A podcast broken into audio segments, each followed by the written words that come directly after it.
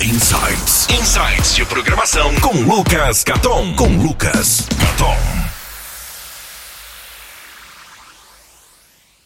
Como que anda o mercado de Ruby e Rails atualmente, tá? Essa é uma pergunta que eu ando recebendo muito, porque, enfim, Node tá matando o Rails, né, ou Ruby. O Elixir vai matar Ruby, e sei lá mais o que vai matar o não sei o que. O fato é, em 2009, o Node surgiu. E era uma grande novidade. Caramba, agora a gente consegue rodar JavaScript em qualquer lugar. A gente tem um interpretador que consegue rodar até no servidor. Então a gente poderia escrever aplicações inteiras em JavaScript. Né? Que, poxa, se a gente já escreve JavaScript no front-end, por que não escrever também no back-end? Naquela época surgiu um bilhão de artigos falando que o Node.js ia matar o Rails. Por quê? Porque, poxa, se a gente já sabe JavaScript, por que aprender duas linguagens? Porque saber JavaScript no front-end, que é, era dominante, ou é dominante, hoje a gente tem umas pequenas variações, tipo TypeScript, o CoffeeScript, que já morreu, alguma Elm, algumas outras coisas, mas o principal ainda é JavaScript. Agora, no back-end, a gente tem uma infinidade de linguagens. Então, é muito mais difícil você saber duas linguagens, e se você pudesse saber uma só, seria ideal. E esse era basicamente o argumento de todos esses artigos. E o fato é que 2019, quase 10 anos depois, eu não lembro se foi 2009, 2010, mas vai, arredondando para 10 anos depois, o Rails ainda está aí. And after a century of war, I remember that which matters most. We are still here!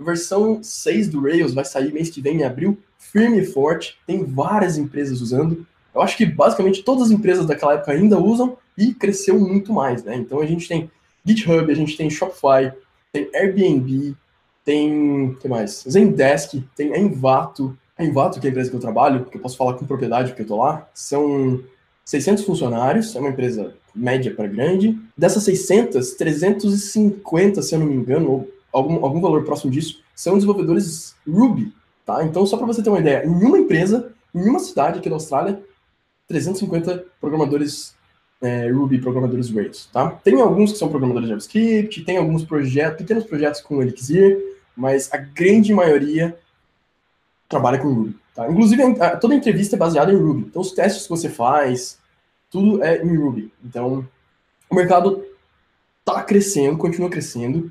Pode não ser o maior mercado, o JavaScript ainda é muito grande, já é, ainda é não. Cada vez está maior, né? Ainda mais que JavaScript era uma linguagem bem, bem limitada até um tempo atrás. Até quando surgiu o Node, nessa época que eu comentei, em 2009, ainda era uma linguagem muito limitada, mas hoje em dia está muito legal. Hoje em dia a gente tem até classes, a gente tem todo o ECMAScript mais novos, tem muita coisa legal.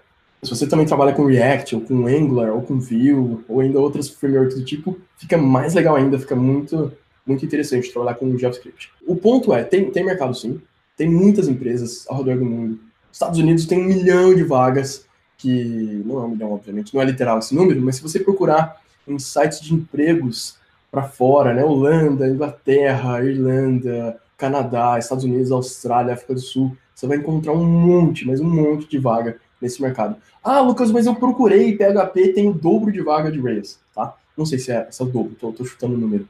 Mas, ok, pode até ser, mas uh, o fato é, PHP é a linguagem que você quer aprender. não estou falando mal de PHP, muito pelo contrário, eu já trabalhei com PHP.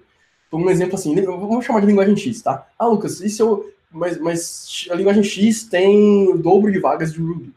É, pode até ser que tenha, tá? Assim como a linguagem Y ou Z vai ter o dobro da, da X. Então sempre vai ter uma linguagem mais na moda, né? E o mesmo acontece com artigos. Se você procurar artigos no, na internet, sempre vai ter muito, mas muito mais artigo da linguagem nova que o pessoal, que a comunidade ainda está tentando resolver os problemas do que Rails, que é uma comunidade estável, uma linguagem, o Ruby é uma linguagem e Rails é um framework que estão completamente estáveis. Você atualiza do Rails 4 para o 5, não quebra quase nada. E do 5 para o 6, menos ainda. Então, assim, é muito bacana a estabilidade que a gente tem.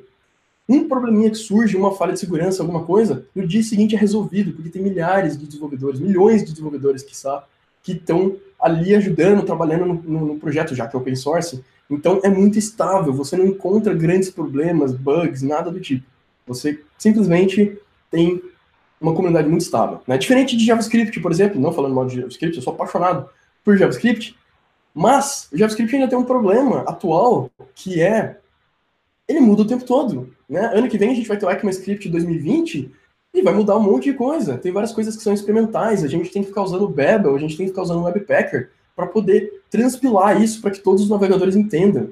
Então ainda é um problema, né? É, cursos de JavaScript têm esse problema, porque eles têm que regravar a aula de mês em mês, porque toda hora está mudando.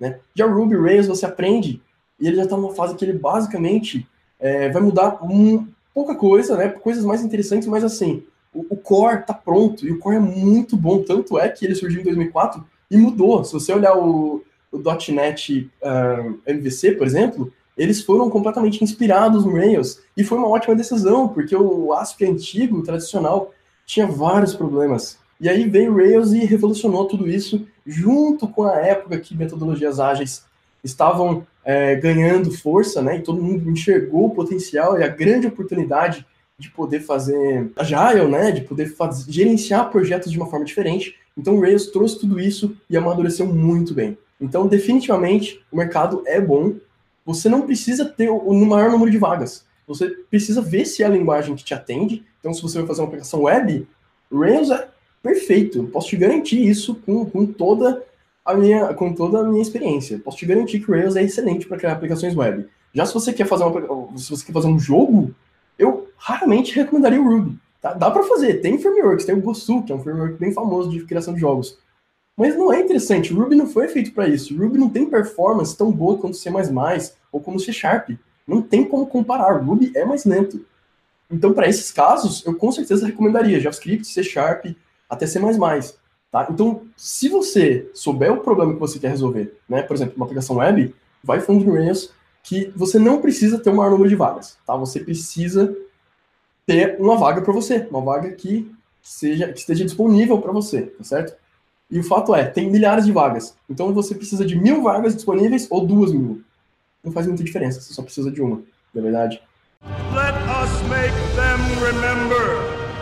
This is Zion, and we are not afraid! É raro passar duas semanas sem receber nenhuma proposta para mudar de emprego aqui.